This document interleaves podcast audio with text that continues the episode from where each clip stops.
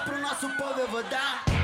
Negócio bom assim ninguém nunca viu. Meu consagrado e minha consagrada se preparem, pois começa agora o Laucast. Bom dia, meu consagrado. Boa tarde, minha consagrada. Bom feriado para ambos. Começa agora o Laucast, seu podcast de política e economia. Para quem não sabe, né, esse é o nosso segundo episódio do Laucast. A gente queria começar ele agradecendo ao feedback pessoal do LOL, que nos deu várias críticas construtivas, ajudaram a gente é, a melhorar esse podcast para vocês. Muito obrigado ao pessoal que fez esses comentários.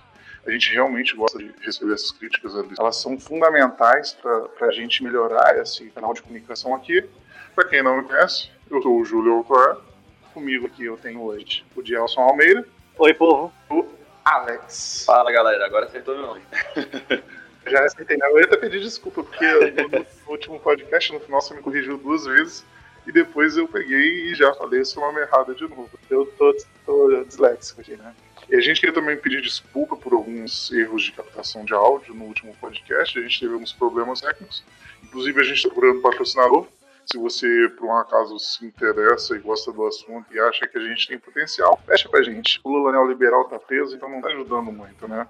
Enfim, um breve comentário sobre os temas de hoje. A gente vai falar sobre a Vaza Jato. Gravação de um grampo que o senhor fez lá no Palácio do Planalto e que o Supremo condenou. Senador, acho que existe uma grande diferença entre uma interceptação telefônica autorizada judicialmente após pedido da polícia, do Ministério Público e o levantamento de sigilo desse material por decisão judicial transparente e o hackeamento para um grupo criminoso organizado de autoridades públicas. O plano Maia ao Colômbia. Eu constituí um grupo com, com alguns economistas para que a Câmara e o Senado, junto com o presidente Davi, claro, a gente possa ter uma pauta, organizar uma pauta. Hoje a gente vai falar sobre segurança pública, um convidado muito especial, que é o Thomas Conte, professor do INSP. O Ivan Valente, milionário. O deputado Ivan Valente é milionário. E está espalhando isso aí, sou milionário. Deputado Hildo, é um milionário sim. Trabalhei 53 anos, só recebi salário, só salário. Com um milhão você compra em São Paulo um apartamento de dois quartos. E a saída do Levi na presidência do BNDES. Aliás, esse, esse advogado que foi demitido do BNDES é um dos quadros que mais entende, do ponto de vista econômico, da política social no Brasil. Trabalhava com o Armínio, eu tive com ele algumas vezes uma pena o Brasil ter perdido dois quadros da qualidade do Joaquim Levi e do Marcos Pinto e da forma como eles foram é, retirados. Acho que é uma covardia sem, sem precedente.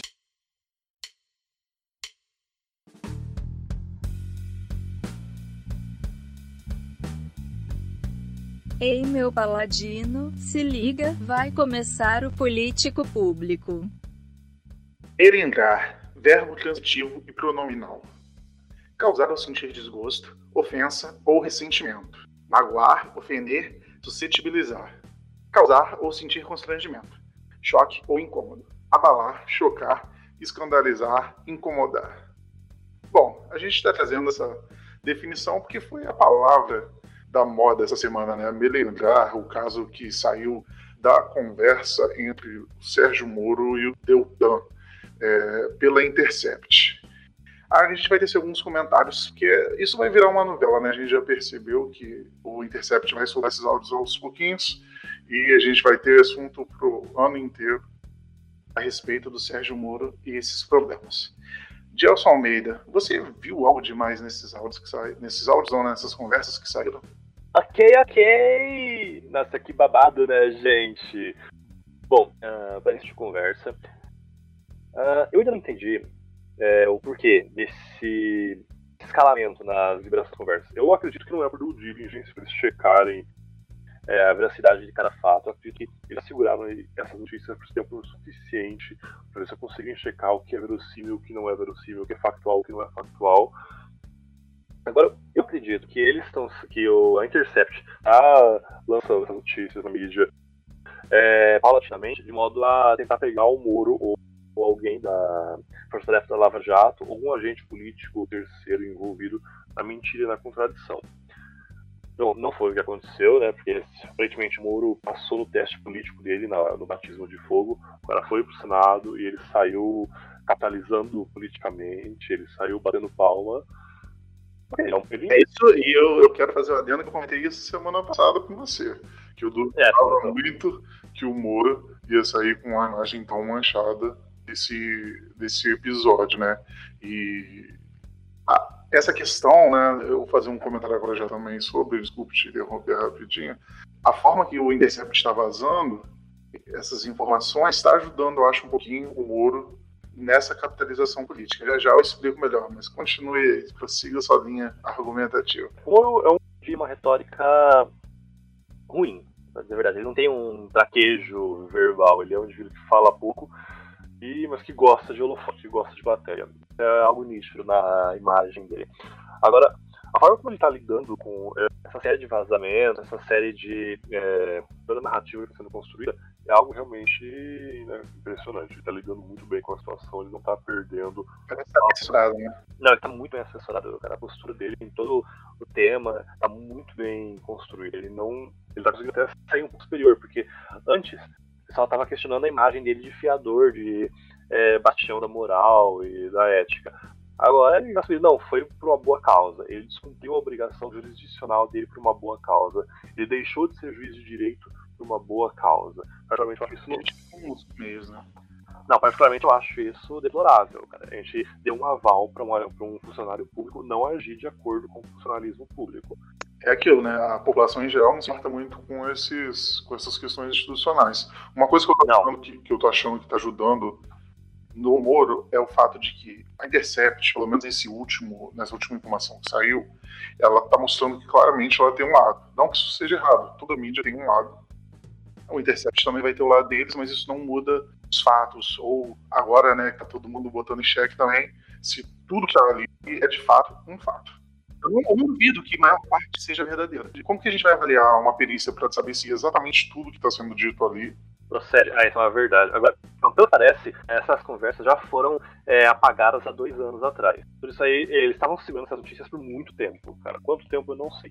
Como eles conseguiram acesso a esse tipo de informação, eu realmente não sei. Agora, um ponto interessante que eu queria destacar aqui é essa distinção que o Moro é, fez agora sobre Moro funcionário público e Moro político.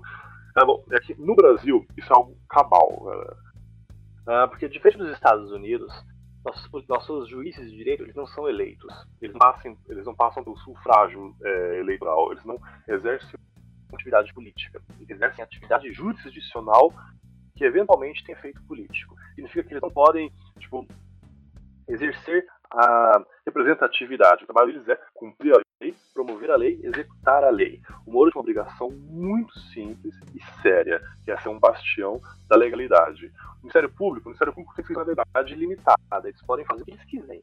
Agora, o Moro não tinha essa funcionalidade, ele tinha que estar ali e garantir que a lei fosse cumprida.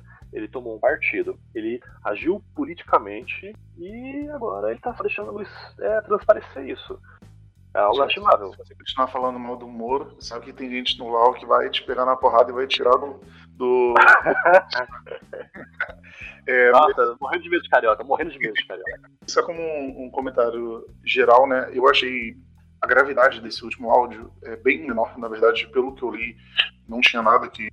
Nada que acrescentasse no, no que a gente já sabia. A gente sabia que ele, de certa forma, tinha um lado, mas ele nesse último, nessas últimas informações que saíram, não tinha muita coisa que um fato novo, alguma coisa que botasse contra ele em suspeição, né, no caso do, do Lula. Então, teve muito mais uma criação de uma narrativa ou pelo Intercept, claramente pelo fato de eles serem um lado, e essa criação de narrativa fica evidente, até para quem é o isentão e para quem é contra. Para quem é contra, o cara já fica completamente vendo lá, ó, olha a pura narrativa. Quem é isentão já percebe que tá, tem muita narrativa para por fato, fato. Então isso já começa a tirar um pouquinho da credibilidade sobre as intenções do Intercept. Eu, particularmente, quando eu vejo um material mais isento possível, eu tendo a credibilizar mais ele. Quando começa a ter muita narrativa para contextualizar e fatos que, por mim, não são tão fatos assim, já perde um pouco a força. E outra questão é que o Moro no Senado, ou ele saiu igual ele estava antes, ou ele saiu fortalecido. Ele mandou realmente muito bem lá. Eu acho que ele pode, no final das contas, capitalizar bem esse, essa questão, porque se dá uma inflamada né, naquela, naquela dualidade, né? O risco de do PT voltar, aí a galera que estava que estava pouco inflamada se aglutinam em apoio ao governo. E o Bolsonaro também abraçou o Moro politicamente, né? até porque o Moro é uma sustentação do governo dele. Sem o Moro, ele perde bastante credibilidade. Então tá interessante isso. Eu tô querendo ver como vão ser os próximos capítulos dessa novela. Bom, vamos falar agora de presidente. Mas não o presidente da República, o presidente da Câmara e o presidente do Senado. O da Câmara, inclusive, que está quase difícil de diferenciar no nosso parlamentarismo branco, se manda mais ou menos que o Bolsonaro. Uma coisa é, eles estão medindo o poder. No vácuo da desarticulação política do Executivo, o Congresso prepara uma agenda que será implementada após a aprovação da reforma da Previdência. Do que, a gente está falando? A gente está falando do, do, que foi chamado nesses últimos dias de Plano Maio Alcolumbre. Bom, o que, é o Plano Maio Alcolumbre? É, como o governo está muito desorganizado, o Congresso está querendo tomar a iniciativa e o protagonismo das ações e reformas que vão acontecer. Tem algumas umas falas do Maia que vão nesse sentido. A última foi, abre aspas, o presidente tem uma agenda muito voltada para os segmentos da sociedade que levaram ao Palácio do Planalto. Fala a nichos bem específicos. Fecha aspas. Isso é claramente uma crítica ao Maia pelo fato do Bolsonaro tratar os temas na Câmara de forma muito ideológica e não abriu a conversa para o diálogo. Ele fala só para um nicho. Ele não está querendo dialogar e fechar consenso dentro da Câmara. Ele não articula politicamente uma amostra dessa de poder do, do Congresso e do Senado, né?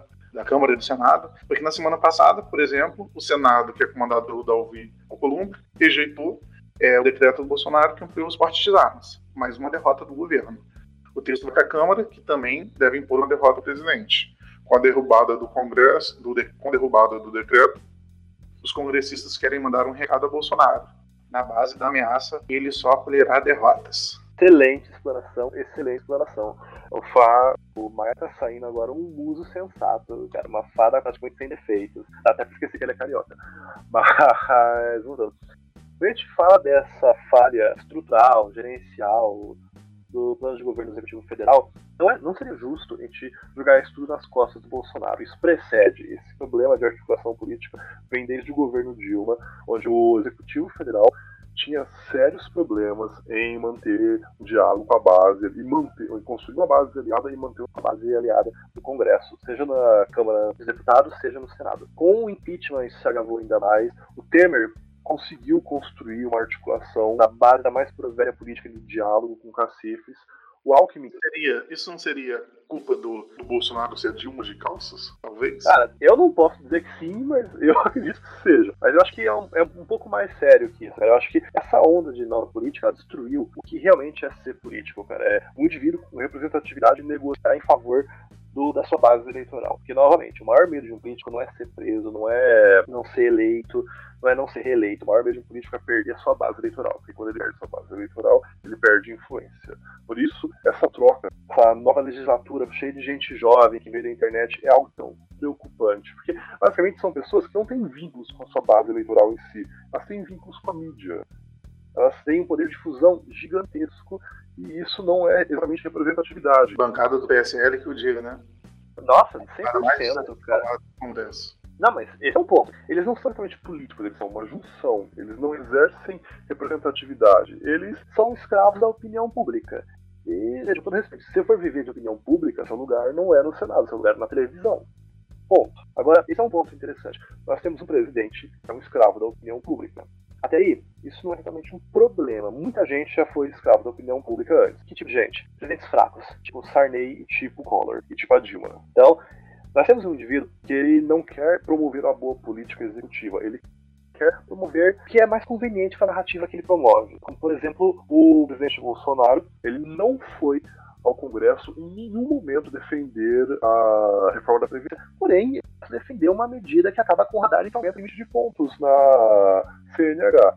Eu acho isso uma completa falta de bom senso. Eu acho isso uma completa falta de prioridades pré-estabelecidas em uma agenda de governo. Tem uma crítica também a fazer sobre essa inabilidade política é quanto ao Guedes, né, que é um cara que a gente costuma elogiar bastante no ciclo liberal. Ele, depois da, da da reforma da, da Previdência, ele soltou uma fala muito pesada a respeito do, do, do, texto, que deixou basicamente o pessoal muito, acho que chateado, de uma boa palavra, porque ele criticou muito veementemente esse, essa, esse texto apresentado, apesar de toda a dificuldade em articular um texto. Eu entendo as críticas dele, todavia, ele, como um ministro e alguém que está tentando articular ali, ele tem que medir melhor as palavras que ele, que ele toma, né? Perceber as consequências que isso dá. Eu acho que o cara que pode falar besteira, talvez, seria o deputado, o cara do deputado novo, o deputado do PSL. Ele pode usar um tom um pouquinho mais bravo, porque ele está ali criticando os colegas, tentando convencer, mas o ministro ele tem que ter um pouquinho de tato na hora de fazer uma declaração pesada dessas, inclusive porque a palavra dele é bem fluente, né? Muita gente escuta e presta atenção Guedes, já que ele é o possível ali do governo, é o segundo terceiro nome mais forte do governo, talvez. Agora, um ponto interessante nessa questão da agenda política do governo é que tá, ela é completamente disfuncional. É uma agenda política que você encontra no Facebook ou então num grupo de WhatsApp cheio de caminhoneiro. É, ela é uma agenda técnica em si. Agora, em si vá, é um país que precisa desesperadamente de reformas micro e macro. Alguns nomes é, da sociedade civil, ela contas de reforma cotidianamente. O Marcos Lisboa é um desses, o Samuel Pessoa é um desses. São é, grandes expoentes né, da sociedade civil que falam, não, precisamos de micro-reformas, precisamos de micro-reformas, precisamos de micro-reformas. Só linkando agora é, essa última declaração do Guedes, eu acho que em decorrência disso e também em decorrência do, do Congresso tá tomando, está tomando o protagonismo das ações, está querendo deixar o Bolsonaro de lado, o Maia fez basicamente um mini Ministério da Economia para ele mesmo tocar todas as agendas que ele acredita que o Brasil precisa. Muitas das críticas que rolam na, no Congresso, eu já vi muito o deputado Felipe Rigoni, inclusive, falando sobre isso, e muitos outros deputados também, é que parece que o governo está sem planos pós-previdência. Eu entendo, eu já acompanhei, eu já vi que pós-previdência você tem uma reforma tributária, abertura de mercado, mas mesmo assim parece que são termos mais gerais. Então, em detrimento disso, o Maia e o Alcolumbre, ele, ele chamou, ele está meio montando um time para propor reformas microeconômicas para tentar estimular a economia e, e, melhorar o ambiente do país. E esse é uma equipe muito boa. O Bernardo Api, que é o cara que está formando né, a, a, reforma tributária. Assim, Samuel Pessoa e o Marcos Lisboa, muito, muito conhecidos no, no meio liberal. E tem o Marcos Mendes, que eu particularmente não conheço, mas eu vi aqui o currículo dele, ele é consultor do Senado e já ocupou cargos importantes no Tesouro Nacional e no Ministério da Fazenda, do governo Michel Temer. Eu acredito que se ele estava no, né, no, Ministério da Fazenda do governo Michel Temer, ele deve ser realmente bom, porque o Meirelles ele monta um time muito bom. Ele é especialista em política de inclusão, né? Então o, o Maia está se movimentando, já que ele está vendo que o Congresso está devagar, ele mesmo está tomando as rédeas aí, talvez para tentar despontar com um candidato em 2022, ou pelo menos alguém influente nessa disputa. Muito bem. Agora, eu não sei se o Maia é, tem interesse político eleitorais. Acho que presidência é um salto muito grande para ele. Eventualmente, prefeito, governador. Não, acho que governador ia ser uma tacada mais. Ele ia lá bastante no Rio, hein? É o cara que ninguém quer virar governador do Rio de Janeiro. Meu Deus do céu, mano. Eu entendo, eu entendo porque. Eu entendo porque.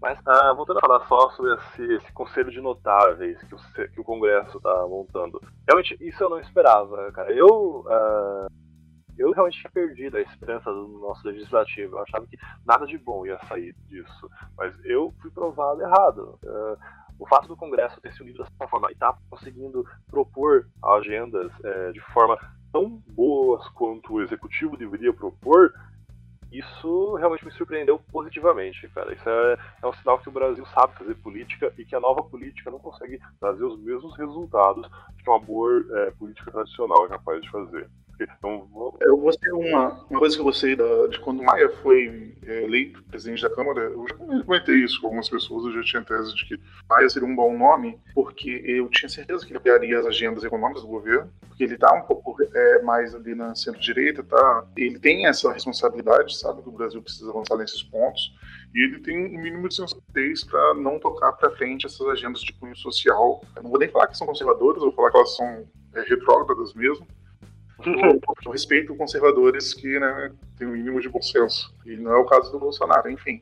O Maia ele tá mandando muito bem. Obviamente, no, a gente sabe que ele não é santo, mas a gente faz uma avaliação separada aqui da parte de defesa política ideológica do caráter, a, a dignidade, vamos dizer assim, do Rodrigo Maia. Rodrigo Maia, eu ia, eu, isso eu não pesquisei antes de começar esse podcast, Gelson. Porque o presidente da Câmara, no último mandato, era o Maia mesmo, certo? Então, depois de uma breve pesquisa que vocês nem repararam, porque a gente editou esse áudio, a gente viu que realmente era o Rodrigo Maia, que era o último presidente da Câmara. Deve ao Maia o último projeto de segurança pública maior ou mais discutido na sociedade que a gente viu. Que, inclusive, o assunto que a gente vai discutir agora, né? O Maia ele foi um dos responsáveis pela discussão política e aprovação do Conselho Nacional de Segurança Pública. O Conselho Nacional de Segurança Pública, na verdade, vou deixar claro para vocês, é um marco na construção de políticas criminais no Brasil, porque ele constitui a base de dados, as bases institucionais das políticas criminais e políticas de segurança que hão de ser promovidas em escala municipal, estadual e federal dentro do território brasileiro. E foi um avanço, cara. Isso foi um, um, avanço é, magnífico por base do governo Temer. Não que eu considere ele um indivíduo magnífico, eu considero, eu considero ele um indivíduo que fez a obrigação dele. Porém, a institucionalização de uma política criminal de segurança pública no Brasil realmente foi algo tardio e adequado. E por isso, tipo, vamos abordar isso um pouco melhor no próximo tema. Sim, vamos agora para o nosso próximo bloco, que é a política pública, a qual a gente vai comentar um pouquinho sobre segurança pública.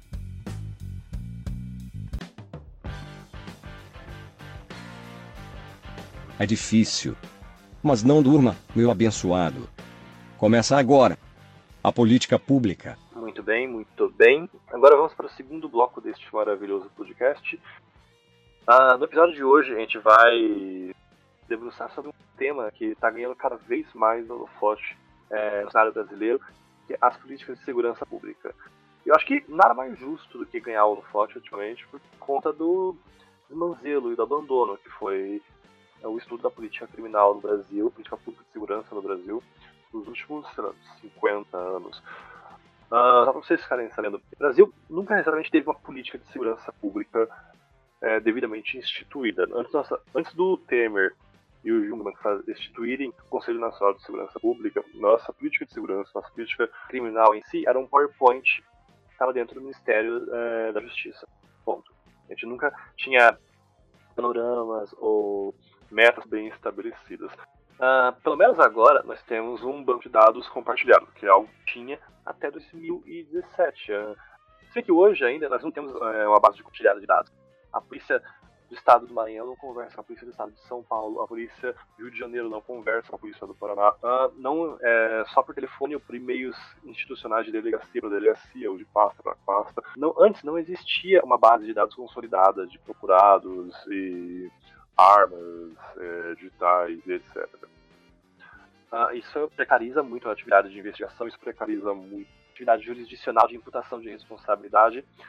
E agora nós estamos lidando com isso de uma forma um pouco mais produtiva e institucionalizada. Uh, nós estamos começando a criar bases de dados, nós estamos começando a nos debruçar em leis, e, não, leis não, em estudos empíricos, idade das últimas políticas adotadas. Obviamente nós estamos encontrando certa resistência, sendo muito, muito comum na turista é, criticando a análise econômica do direito, a análise estatística do direito, esse avanço das ciências exatas naturais sobre uh, o que antes era um nicho é, corporativista e fechado, que é a ciência jurídica. Críticas aí é, que tá, eles estão sofrendo resistência da área jurídica mesmo? Tem sim, é, críticas é, institucionais e de agente, de expoente do setor jurídico como juristas com vasta é, literatura, que estão se opondo à incursão técnica, porque acha que isso vai acabar com empregos, vai, não, não vai representar o debate jurídico de uma forma legítima. É, eu tive uma palestra esses dias, é, só que você está abordando essa questão de dados, uma, uma palestra sobre Big Data. Eles, eles ensinavam uma inteligência artificial com base no banco de dados que eles tinham em como estatisticamente é, solucionar um caso é, por juízes, digamos assim. Eles estavam falando que futuramente eles podem ensinar a inteligência artificial a julgar um caso. Então, quando você tem um caso com todas as características que são pertinentes àquele caso, o próprio software vai analisar e vai fazer esse julgamento baseado no que foi ensinado ali anteriormente. Imagina quando você começar a utilizar isso de fato para tirar emprego de juiz de um setor que está tão acostumado a ter seus, a ter seus privilégios e ter seu, esse corporativismo forte. Não, essa é uma resistência que vai ser. A gente vai ter esse debate em uma hora ou outra, cara. Mas a questão agora é uh, o fato dos juristas não reconhecerem que isso não veio para substituir o direito. Eles, a, a, discussão principal é tecnologia veio para substituir o direito. Particularmente, eu não acho que vai acontecer. Por quê? Porque a tecnologia não pode substituir a valoração, a tecnologia não pode substituir formas de imputação de responsabilidade, a tecnologia não pode substituir a objetividade humana, que é o objeto de discussão em alguns casos. Agora, algumas áreas, ok, elas estão fadadas a desaparecer, é, no campo da litigância e da judicialização. Quais áreas? Contratos, situações laborais, situações que demandam de é, cálculo, enfim. É... Você está falando muita coisa importante aí, né? Mas eu vi que o nosso presidente, muito preocupado com o tema também, soltou uma nota muito inteligente sobre segurança pública. Ele disse que estados que têm menos clubes de tiro são mais violentos. Faz todo sentido, né? É uma análise de correlação aí casual que de longe você vê que faz todo sentido. Com certeza teve um, um teste ali para considerar que essa, essa teoria está correta, né? Nossa, 100%, cara. Faz total sentido. Ah, não, não faz, isso foi ironia, só pra deixar claro. Hoje, no Brasil, nós temos alguns institutos que estão encabeçando pesquisa de ponta. O INSPER tem um departamento de pesquisa de segurança pública muito interessante, a USP tem é, um departamento interessante, a Federal de Minas tem um departamento muito bom também. E a parte desses setores educacionais, nós temos entidades independentes, como a ABJ, é a Associação Brasileira de Jurimetria. Eles fazem um trabalho para micro e macro dados excepcional, é realmente excepcional. Essa semana chegou até mim é, o resultado de uma pesquisa extraordinária, extraordinária mesmo, é, denominada Justiça Criminal, Impunidade e Prescrição. Um estudo feito em parceria com o CNJ, que analisou mais de 4 mil processos em primeiro e segundo grau nos estados de São Paulo, Rio de Janeiro, Distrito Federal e Alagoas. Essa pesquisa é inédita no Brasil, é, nada desse tipo, nessa proporção, foi feita antes, e ela conseguiu apresentar no Brasil uh, um cenário completamente contraintuitivo. Que antes, uh, o resultado que ela apresentou pra gente não era observável. Na verdade, ele quebra uma série de estereótipos, uma, ele quebra uma série de estereótipos como, como vícios de prestação jurisdicional por parte do Poder Judiciário e de conclusão de inquéritos policiais por parte do Poder Executivo, pelas delegacias de polícia. Ah, só para deixar claro aqui, alguns, o objetivo desse estudo, segundo o próprio escopo do estudo, é construir um panorama de persecução penal à corrupção no Brasil, e analisar empiricamente o fenômeno da corrupção à luz da interpretação sociocultural. O que, que significa isso? Ok. Ele não abrangeu toda a criminalidade ou todas as formas. É, abrangeu formas de criminalidade envolvendo corrupção quatro ou cinco tipos penais, tipos penais. De corrupção ativa, passiva, peculato, dependendo. Enfim, ele não versa sobre homicídio, ele não versa sobre crimes contra a ordem econômica, ele versa sobre corrupção. Ponto. Então, o primeiro apóstolo quando você faz esse tipo, uma pesquisa desse nível é delimitar bem o que você está pesquisando. E eu acredito que eles fizeram isso de uma forma muito boa, muito boa. E como resultado, eles chegaram em umas conclusões que realmente, como fato 5% dos inquéritos instaurados em, é, em, todos os estados brasileiros é, envolvendo corrupção são solucionados. Isso é algo realmente impressionante. 95% de conclusão em crimes de corrupção, é, na investigação de crimes de corrupção, é algo nitidamente discrepante daqueles 5% de solução de crimes de homicídio. Então, corrupção não é exatamente um problema é, de solução no Brasil. Ele já afasta essa premissa. O Brasil é um país que investiga corrupção. Ponto uma conclusão que eu achei interessante, é que a, os níveis de persecução, depois que se encerra a investigação, são padronizados. Uh, depois que uma investigação acaba, na maioria dos estados do Brasil, aproximadamente 20% são arquivados e menos de 10% são prescritos. É, tipo, prescrição é quando o Estado demora tanto tempo para julgar que ele perde é, o poder de punir. Tipo, ele, ele perde a legitimidade de punir porque ele não processou no devido tempo. Esse tipo de salvaguarda da pessoa, é, que é a prescrição, ocorre em menos de 10% dos crimes envolvendo corrupção, que, são, que chegam ao Poder Judiciário. Qual é a diferença da doutrina jurídica que permite um crime prescrever, como ocorre aqui, e não permite em outros países, como ocorre nos Estados Unidos? Ou nos Estados Unidos, na verdade, existem casos que ele pode prescrever? Uh, bom, bom, respondendo a sua pergunta sobre prescrição, é, o Brasil tem crimes imprescritíveis, que no caso é o crime de racismo que tem previsão constitucional, é o único crime que tem previsão constitucional, diga-se. E a ação de grupos armados civis ou militares contra a ordem constitucional e o Estado democrático. Que é basicamente um crime de terrorismo, entre aspas, que ele também é imprescritível. Uh, agora, nos Estados Unidos é uma questão à parte, lá o Código Penal deles é estadual. lá eles têm crimes que. É, o rol de crimes imprescritíveis depende muito do Estado e da forma como eles constituem o modelo jurídico deles. Ah, agora, uma coisa que a gente pode deixar, é importante deixar claro aqui, é que a prescrição ela é um direito do indivíduo, ela não é um, é um carimbo de impunidade. Tipo, pessoas não são obrigadas, ou não, em um Estado democrático de direito, elas não deveriam ser obrigadas a se submeter ao processo judicial pelo resto da vida delas ou por tempo indeterminado. O Estado realmente ele tem obrigações com a sociedade de executar a imputação de uma responsabilidade penal em um tempo devido. E quando você olha para é, os halls de prescrição, você vai ver que os crimes são. É, os halls são tempos realmente hábeis para isso. Tipo, tem 6 anos, 8 anos, 12 anos de prescrição. Não é nada impossível você julgar um processo em 12 anos, em 8 anos, em 3 anos. A gente faz isso direto, é, com crimes mais leves ou com crimes até de ampla gravidade. Agora, é, demonizar a prescrição realmente não é adequado. O indivíduo é um direito humano das pessoas, é uma boa limitação para o poder coercitivo do Estado. Porque o Estado é o ente que detém o poder coercitivo legítimo, ele pode realmente punir pessoas. Bom. Beleza.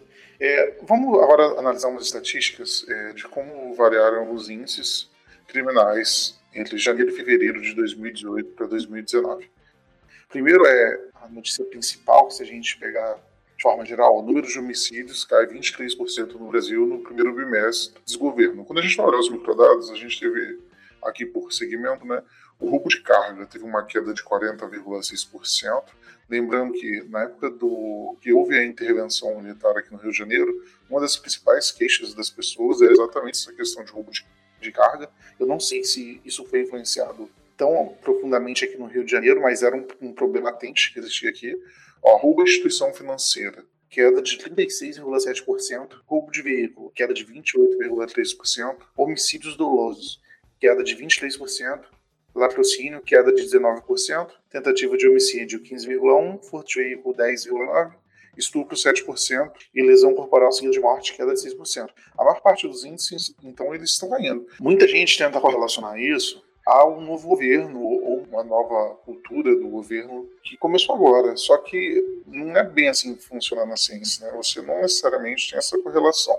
Então, para isso que é importante a gente ter acesso às metodologias de análise e tentar avaliar da forma mais científica possível quais são as variáveis que estão influenciando o, essa queda de, de criminalidade. Muita gente fala, ah, armas reduzem criminalidade, etc., ou aumento, sem querer entrar muito no mérito da questão, mas a gente teve redução da criminalidade, em forma geral, mas a gente não teve um aumento, por exemplo, não houve uma liberação de armas. Foi inclusive barrada ali pelo, pelo Senado pelo, pelo Congresso. Então é muito importante a gente sair do discurso fácil e para uma análise mais profunda sobre o assunto. Para a gente não cair no discurso fácil, para a gente fazer uma análise mais profunda, que a gente convidou o, o Tomás Conte para participar do nosso bloco do Pergunte para Quem Sabe, que inclusive vai começar agora. Vim aqui lembrar que agora ouvirão um especialista sobre o assunto. Pergunte para quem sabe. Bom, para quem não conhece o Thomas, ele é aqui de São Paulo. Ah, ele é mestre e doutor em economia pela Universidade de Campinas. Ele é cientista de dados e professor do INSPER. Ele também faz um trabalho de pesquisa muito interessante em políticas públicas guiadas por dados. Ele tem uns projetos muito legais, como a especialização é, em extensão universitária em Direito e Economia da Unicamp, bem como ele tem uma presença muito é, ativa nas redes sociais como produtor de memes e difusor de conteúdo altíssima qualidade em Law e Economics. Vamos começar nossas perguntas. Primeira pergunta, né? Sabemos que o tema de segurança pública é interdisciplinar e complexo, possuindo N variáveis. Todavia, há fatores que, conhecidamente, têm maior influência nos números de segurança pública? Então, na verdade, isso é uma pergunta mais complexa do que ela parece. Por quê? Porque existe essa pergunta que foi feita, né? Quais fatores têm maior influência nos números da segurança pública?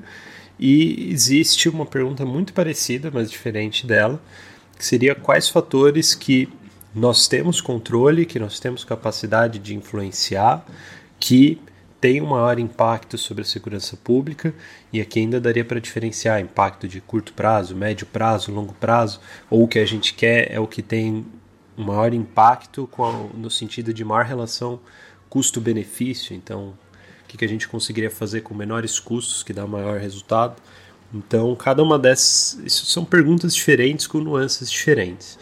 É, se eu me ater estritamente à pergunta que foi feita, quais quais fatores né, que mais influenciam os números da segurança pública, daria essa ênfase em segurança pública, entendendo como crimes violentos, é, crimes violentos em geral, ou crimes contra a propriedade, não tanto crimes com colarinho branco.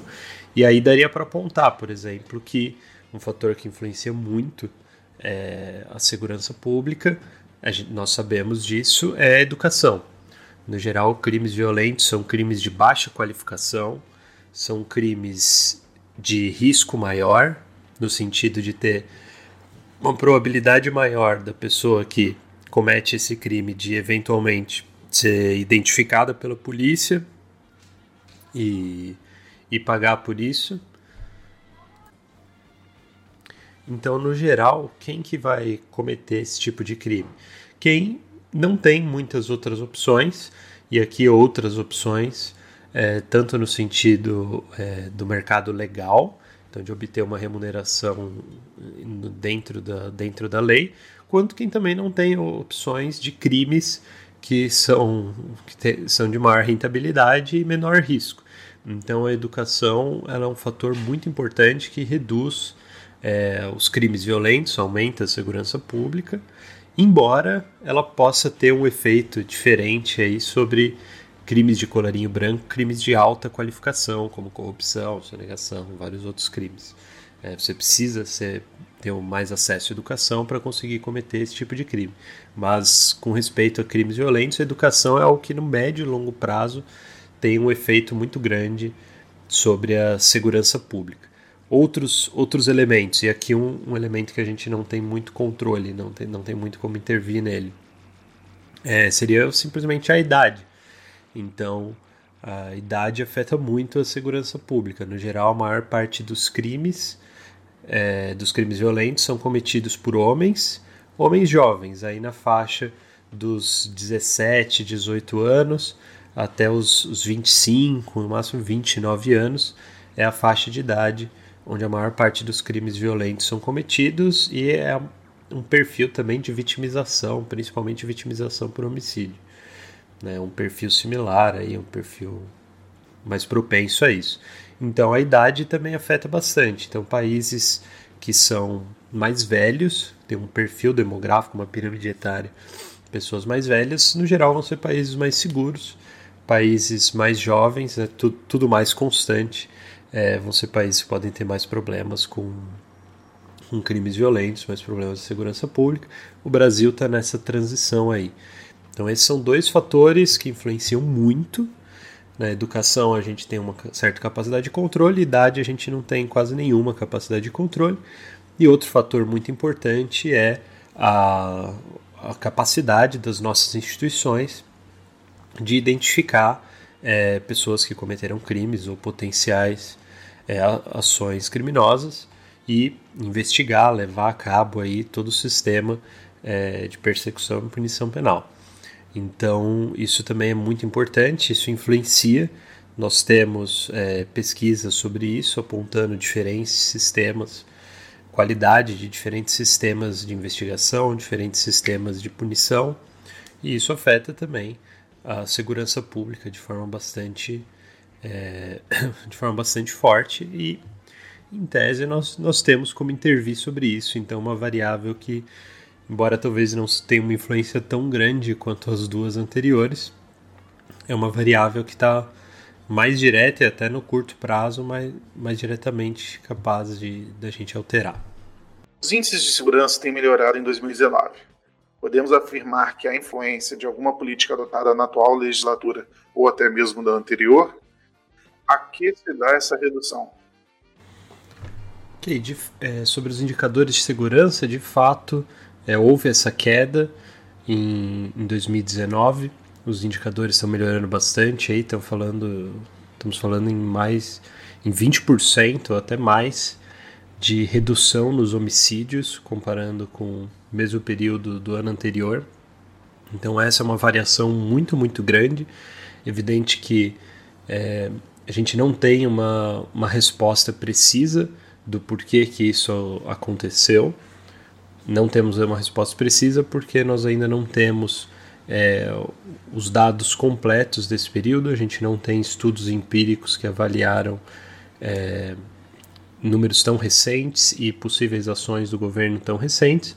Então aqui qualquer resposta não é uma resposta baseada em, em estudos de referência sobre isso, mas baseado em, em, teoria e o que nós sabemos de estudos anteriores, então possível generalização disso.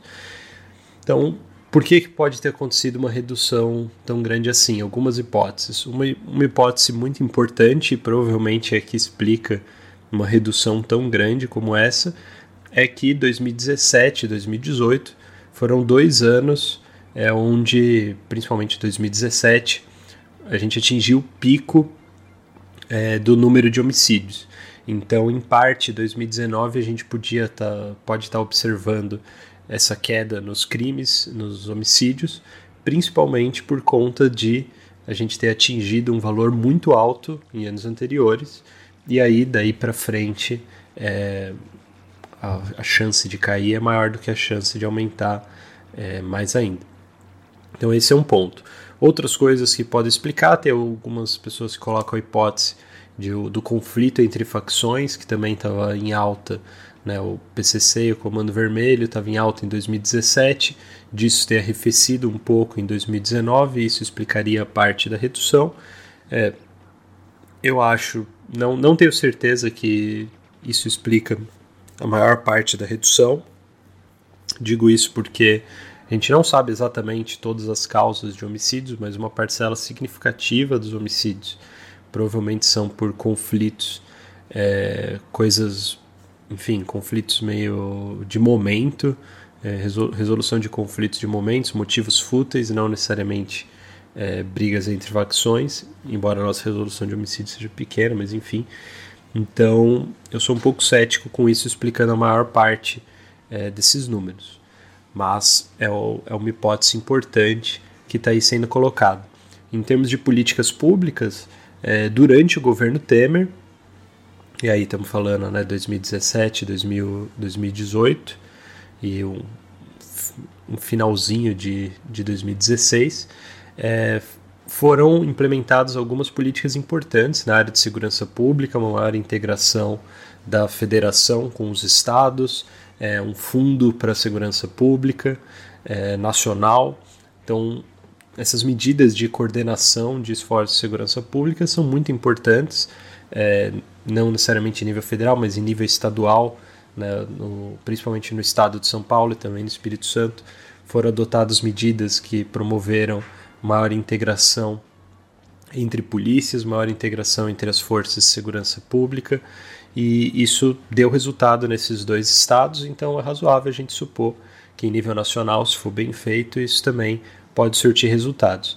De um jeito ou de outro, eu também sou cético que isso explica a maior parte, porque aqui é minha opinião, como eu falei, não tem, não tem ainda estudo sobre isso, mas eu sou um pouco cético porque segurança pública demora para a gente ver os efeitos de uma política pública. Né?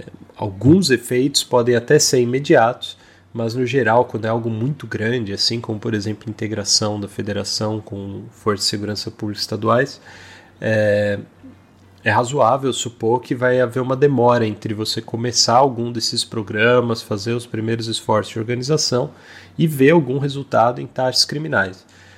O governo Temer aí em 2017, 2018 ter começado isso, é, anunciado isso, e já em 2019 ver um resultado, me parece pouco provável, mas de um jeito ou de outro, certamente é, não, é impossível, simplesmente impossível que essa, essa redução se deva a qualquer tipo de medida ou efeito de algo que o governo atual, né, que o governo Bolsonaro tenha feito. Ainda é muito cedo para a gente ver qualquer efeito em segurança pública de medidas do, do governo atual.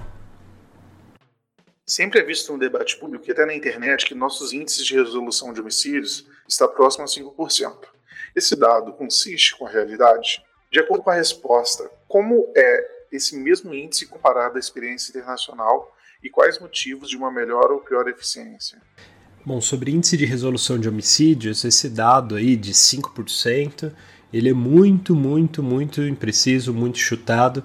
Na verdade, ele é um, é um número que existe entre 5% e 8%, é um número que existe há muitos e muitos e muitos anos, e na verdade a gente não tinha uma base disso. Se a gente pesquisar de onde que isso pode ter vindo, é, eu não estou aqui com, com o texto exato, mas veio de um estudo em dois ou três estados do país, eu lembro que Minas Gerais estava entre eles, onde se mencionava essa esse possível taxa, mas sem maiores referências, e isso foi passado para frente como uma realidade e a, ninguém sabe exatamente a origem disso.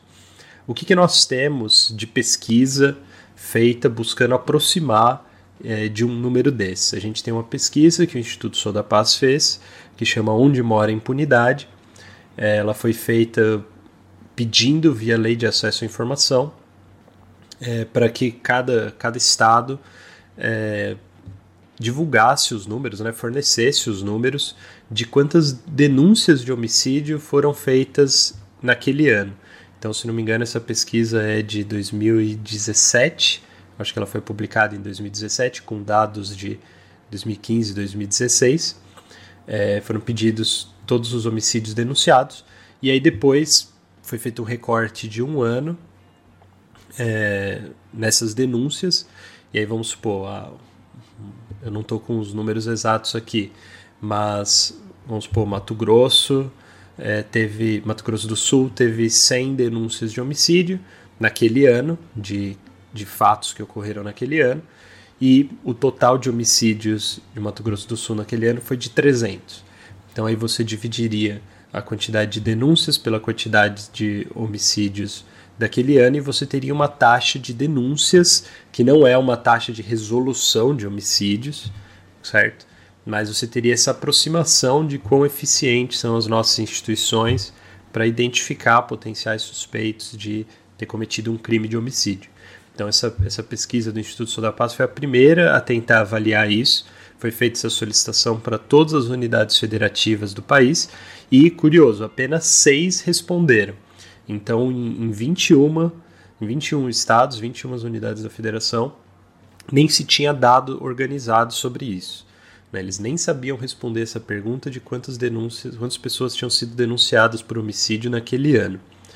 Dos seis estados que, que responderam, né, que forneceram informações sobre isso, a gente tem o Piauí, que tem uma taxa de denúncia de 3%, né, que estaria no, na pior situação possível, e a gente tem o estado do Mato Grosso do Sul, que tinha uma taxa é, de denúncias de homicídio de 55%, se não me falha a memória. Então, são diferenças estaduais gigantescas, e aí o Piauí é um dos estados mais violentos do país, é, não por coincidência. São Paulo estava ali por volta dos 30 e 34%, e o Rio de Janeiro bem abaixo, por volta de 20%, se não me engano. Então, são diferenças estaduais muito, muito grandes, ou a gente não tem um número do, do Brasil, e a gente certamente não tem esse número. Né? Se a gente, se em 2017, quando foi feito, 2016, 2017, quando foi feita essa solicitação né, pelo Instituto, é, seis estados, é, apenas seis estados tinham números, quer dizer que antes de 2016, 2017, certamente os estados não tinham esse número e a gente não teria como ter esse dado de 5% de resolução do homicídio. No caso, aí a pesquisa é, chegou nesse primeiro número, que é uma taxa de denúncia. Então, qual que é a ideia? Porque ela é uma proxy boa para uma taxa de resolução de homicídios. Não é resolução, mas a ideia é que se a pessoa nem foi denunciada, então certamente você não vai ter resolvido. Né? Seja qual for a taxa de resolução de homicídios, nós não temos esse número, ela certamente é menor do que a taxa de denúncias. E aí a denúncia é mais fácil de quantificar, é mais fácil de acompanhar, porque até a resolução de um crime pode se levar aí 10 anos, e aí é muito complicado é, você ter um número sobre isso. Em países desenvolvidos, a gente chega a ter taxas de resolução, e aí não denúncia, resolução, acima de 60%, como médias nacionais, países envolvidos como o Reino Unido né, e até alguns estados dos Estados Unidos. Então a gente está muito aquém de países envolvidos e não é à toa que a nossa taxa de crimes é muito mais alta que a da deles.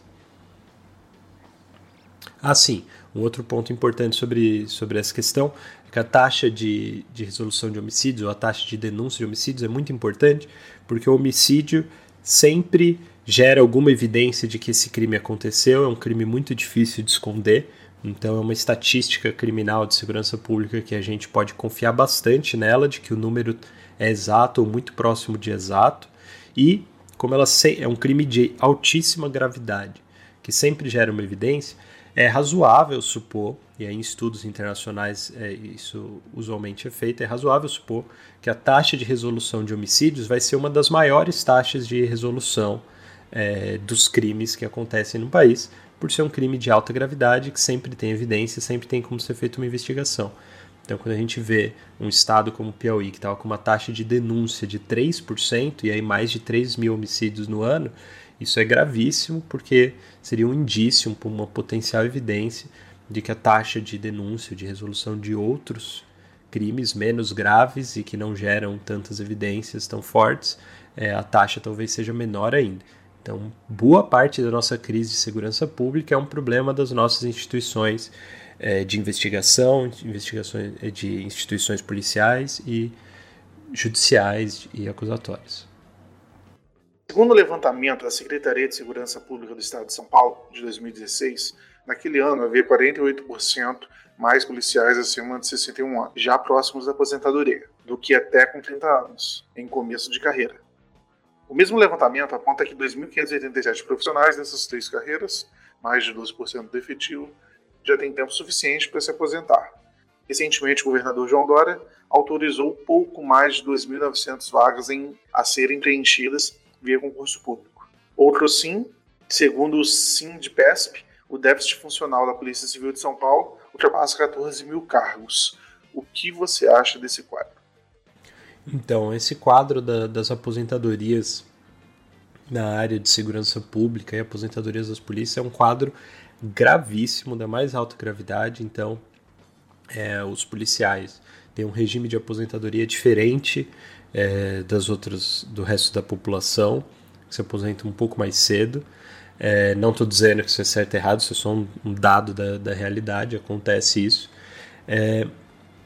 E o que ocorre é que se você soma essa possibilidade de se aposentar um pouco mais cedo com a possibilidade é, de se aposentar por tempo de contribuição, é, você tem muito, um contingente muito grande de pessoas que se aposentam mais cedo é, do que o restante da população, e isso pressiona muito o orçamento do Estado.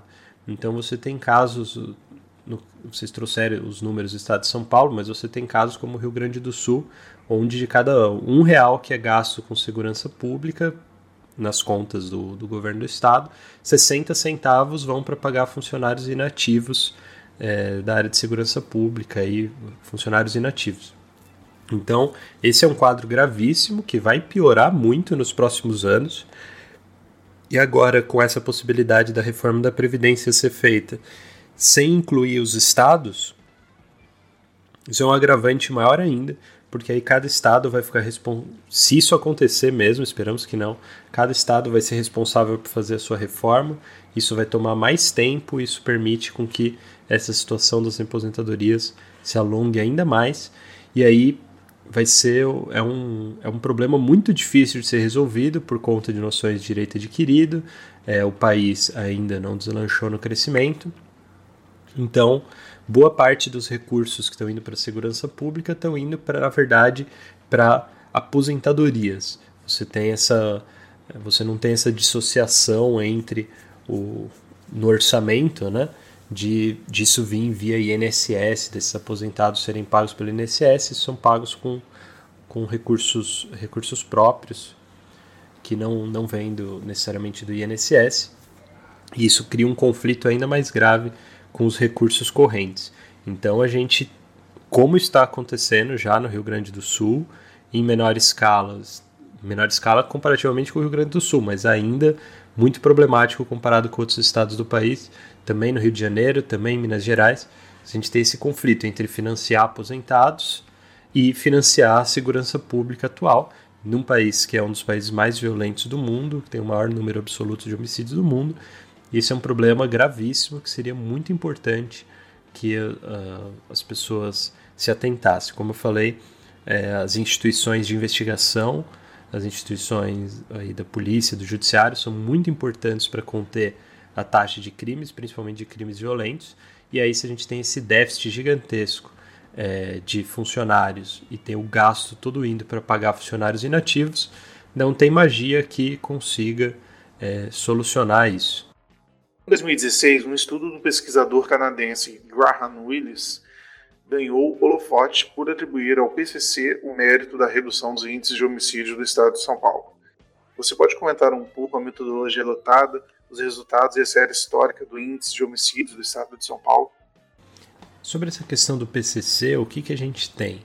Esse estudo do Graham Willis, ele tem o seguinte problema. Ele foi um estudo feito apenas na cidade de São Paulo, dentro da cidade de São Paulo. Ele não foi um estudo que buscou é, olhar para a cidade como um todo, mas ele buscou olhar para algumas favelas, algumas regiões mais pobres da cidade Nessas regiões, ele trouxe uma quantidade muito grande de entrevistas, de informações é, relevantes para se entender a situação desses lugares.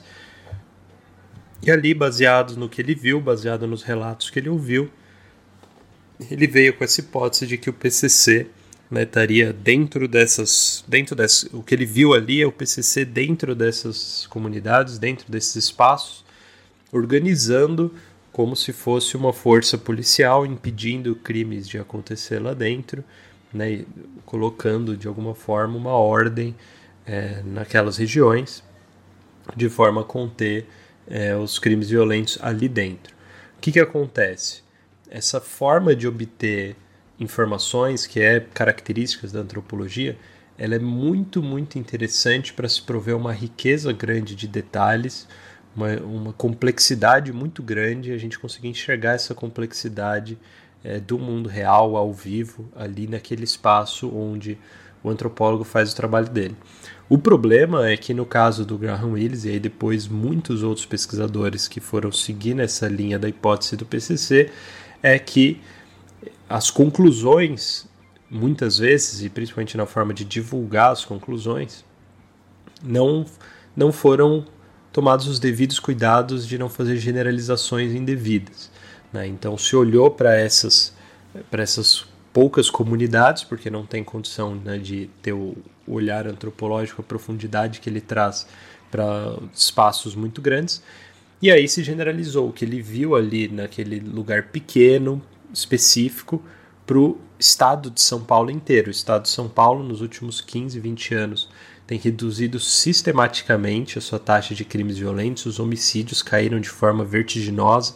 Eu até trabalhei bastante com esses dados, ainda trabalho, fiz alguns gráficos interessantes que vocês podem conferir no meu Facebook é, sobre isso. Então, os homicídios caíram muito, muito mesmo. E aí ele veio, a partir dessas observações locais, ele generalizou que o PCC que teria tido esse efeito maior de reduzir a taxa de crimes, pelo fato de ter essa única corporação do crime que dominou o Estado né, e não tem mais guerras entre facções, ela colocou ordem ali na, nas áreas mais violentas e aí você teria essa redução dos crimes. Qual que é o problema? A gente já tem um estudo empírico que é feito pelo, pelo professor Marcelo Justus e coautores, é, que é o Mistério de São Paulo, o papel do PCC na redução dos homicídios nos anos 2000. Aqui um estudo empírico que não incorre nesse mesmo erro de pegar alguns poucos lugares e generalizar. É um estudo que vai olhar para o Estado como um todo. E aí, como o bom senso é, já, já deveria ser suficiente para a gente concluir, eles realmente percebem que, pelo menos com as evidências que, que eles têm e o, e o método empírico que eles adotaram, que não dá para a gente atribuir ao PCC, a gente não tem evidência de que o PCC tenha sido responsável por essa redução generalizada no Estado o que é totalmente razoável. É só a gente pensar que o estado de São Paulo tem 45 milhões de habitantes, é muita, muita, muita gente, né? E você conseguir por 20 anos reduzir os crimes generalizado em uma população de 45 milhões, não tem como nenhuma causa é, ser responsável por tudo isso, muito menos uma causa tão estranha quanto uma organização criminosa que reduz os crimes é, nessa escala. Né? Então, o que, que, muito provavelmente pode ter acontecido? O PCC, de fato, é a corporação que, que domina no estado de São Paulo. De fato, ele pode ter organizado algumas comunidades, alguns espaços né, onde ele está localizado, e aí isso é característico de todo crime organizado. É, todo não, né, mas de crime, instituições e organizações de crime organizado que atingem uma escala muito grande. Eles criam um sistema de colocar ordem é, nesses espaços muito localizados, até como uma forma de autoproteção e autopreservação, conseguir algum apoio é, da população local, fornecer alguma coisa para a população local em troca de é, algum tipo de estabilidade para eles, né, enquanto organização criminosa.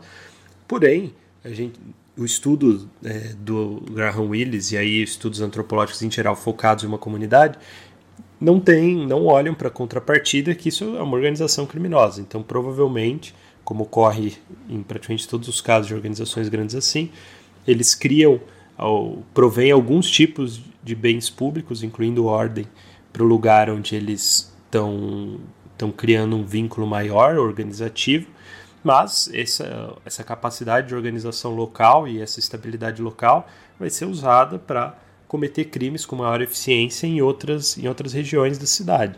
Então, mesmo dentro da metodologia deles, eles teriam que mostrar isso também, que essa maior organização local não se converte em maior capacidade de cometer crimes fora dali. Então isso não foi feito. Mas, e aí quando a gente olha né, esse estudo empírico que o professor Justo e os coautores dele fizeram, é, a gente vê justamente que não dá para a gente atribuir ao PCC isso. Qual é a estratégia né, empírica que eles adotaram? Eles conseguiram uma base de dados dos ataques que o PCC fez é, em um que ano que foi aqui em São Paulo? É, se não me engano, foi 2006. É, não lembro agora, não lembro agora de cabeça. Mas teve um determinado ano em São Paulo onde o PCC fez uma série de ataques sucessivos em várias cidades ao mesmo tempo. E eles usaram né, a intensidade dos ataques do PCC nesse ano como uma proxy para a gente saber quais são as cidades onde o PCC tinha uma organização mais forte. Então, a partir o que é razoável, né? Se você vai atacar, fazer uma série de ataques organizados em várias cidades ao mesmo tempo, as cidades onde você já era forte são muito mais propensas a sofrer esse ataque do que as outras. Então eles pegaram esses, esses ataques coordenados do PCC para estimar as cidades que eles tinham, para ter quais as cidades que eles tinham maior presença e a partir desse indicador, eles avaliaram se essas cidades com maior presença do PCC tiveram maior redução dos crimes, comparando com outras cidades do estado, outras cidades parecidas e controlando por vários outros fatores também. E aí eles não conseguem identificar um efeito relevante do PCC.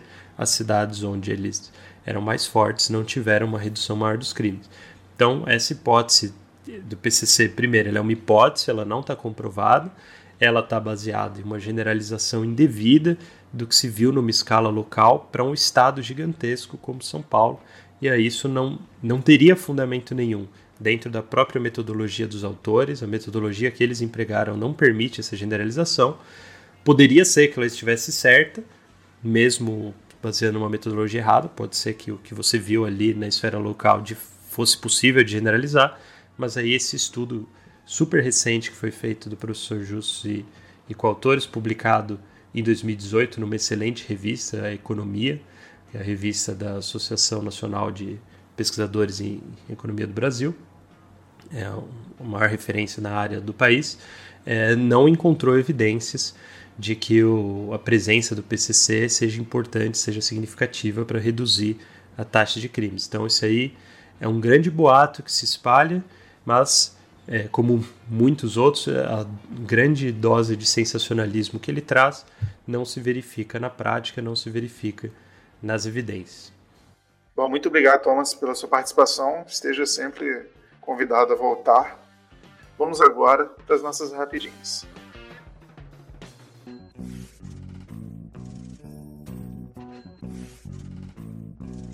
Sim, eu sei. Mais de 60 minutos. Bom, pelo menos agora temos as rapidinhas. Vai começar agora o nosso quadro das rapidinhas, com a presença do nosso querido editor, é, roteirista, Alex. Chega mais, gente. Ale... Alex. Agora tá certo, dessa vez eu tô certo. Agora tá certo, tá certo. Bora então? Vamos lá, o nosso último bloco. Rapidinhas. Rapidinha número 1. Um. Joaquim Levi pede demissão da presidência do BNDES. Saída de Levi do Banco de Fomento é mais uma crise do governo Bolsonaro. Comentem. Bom, eu discordo um pouquinho desse título, né? Porque, pelo que eu vi, foi mais algo um pouco de acordo, apesar de eu discordar da forma que foi feito, né?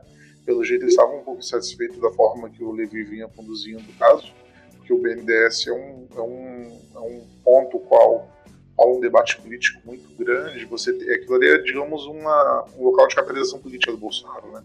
Uma narrativa que ele pega sobre a caixa preta. Então, o Levi não estava fazendo as coisas da forma que o Bolsonaro queria e ele fritou o cara publicamente e o Guedes não veio defender ele. Pelo jeito, o Guedes meio que deixou fritar para meio que forçar uma saída do Levi. Concorda, Gelson?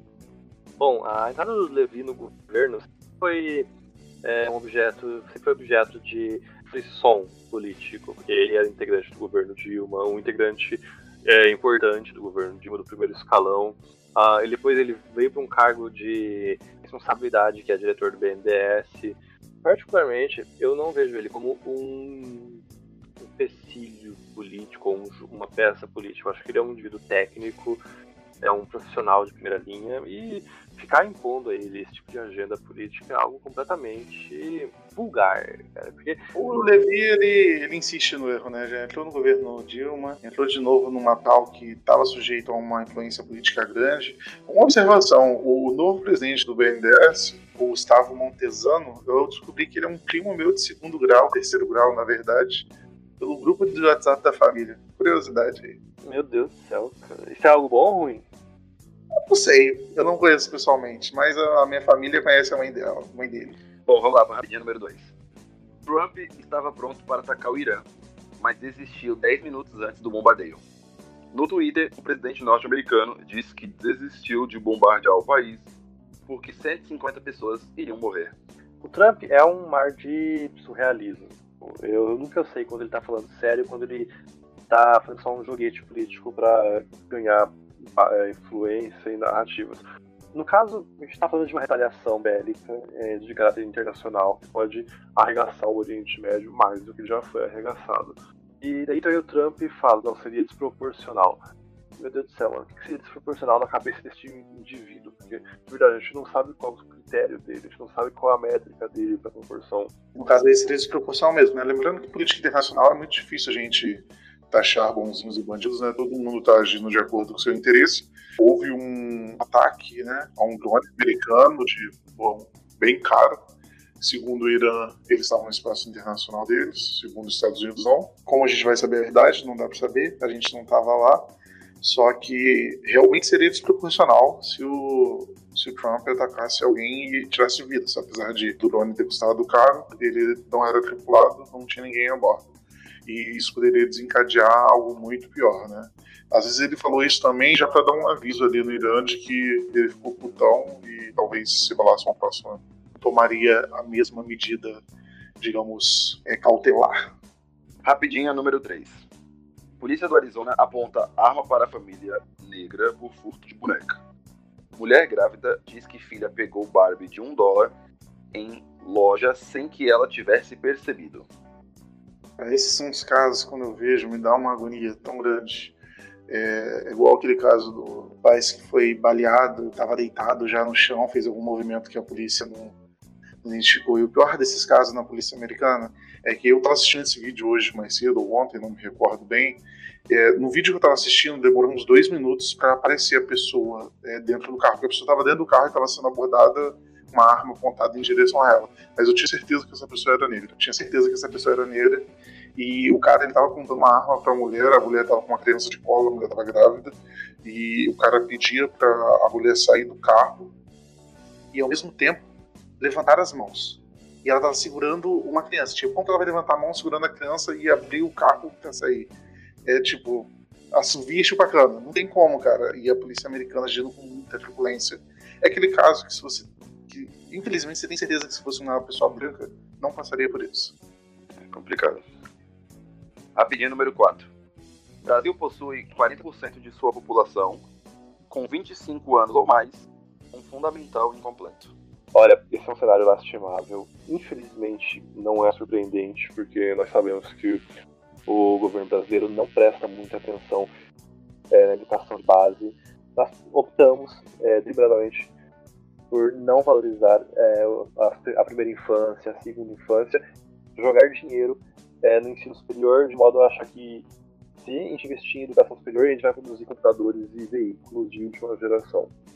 Mas aquela política desenvolvimentista de campeões nacionais, de, de complexidade econômica, aquela baboseira que a gente está acostumado. Isso é muito reflexo do passado também, né? A gente tinha uma educação básica péssima qualidade. Eu estava vendo alguns dados, isso, a nossa evolução de anos estudados, principalmente durante a ditadura, se ficou estagnado. Você começou a melhorar após a redemocratização, que teve um avanço, principalmente no governo FHC no governo Lula, apesar de que não são aceitáveis esses dados porque é, educação básica, gente, isso aí é o fundamental para a gente ter um mínimo de desenvolvimento. A nossa média de estudos, portanto, é muito pequena. E a gente não vai conseguir melhorar esse dado estatisticamente investindo só em ensino superior. A gente tem que garantir que todo mundo que está no ensino básico complete pelo menos o ensino médio. A gente tem que garantir que, se não 100%, quase que 100% das pessoas completem o ensino médio. Obrigado. Bom, vamos para nossa última rapidinha e a mais bizarra delas para encerrar com chave de ouro. Você sabe qual é a mais bizarra, né? Nossa, mas é ridículo, cara. Isso é algo rápido. Vamos lá, deixa eu ler. Rapidinha número 6. Deputado federal do estado de São Paulo pelo PSOL, Ivan Valente, diz que possuir um apartamento de um milhão de reais não é ser rico. Ser rico, Gelson. Eu queria ser pobre. O que é ser rico eu não sei.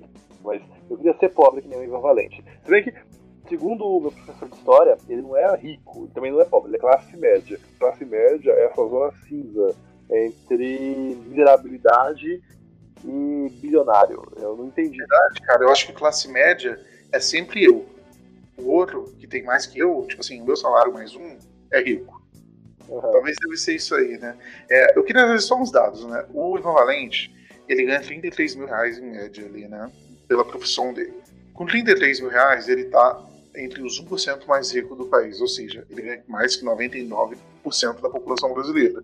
Com 33 mil reais, ele ganha quase 15 vezes o que um professor, que um, em média, né, um professor de educação básica do estado de São Paulo ganha.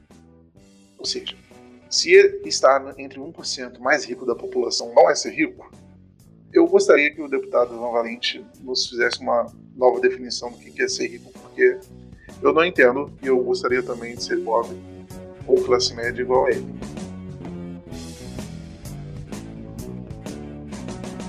Beleza, minha gente? É, esse foi o Lawcast, essas foram as rapidinhas. A gente entra agora na fase final, agradecendo a todas as críticas que a gente recebeu no último podcast. A gente agradece também a presença do, do Tomás aqui, participando do podcast conosco. A gente agradece, obviamente, a participação, eu agradeço a participação aqui do Gelson e do Alex. Se vocês quiserem mandar aí um beijo para a mãe de vocês, fiquem à vontade. Ah, um beijo, um abraço para todo mundo. Beijo, Caio. Beijo, Caio. Gente, muito obrigado. A gente aceita novas críticas para esse episódio também. A gente espera por elas, porque a gente realmente curte muito os comentários de vocês.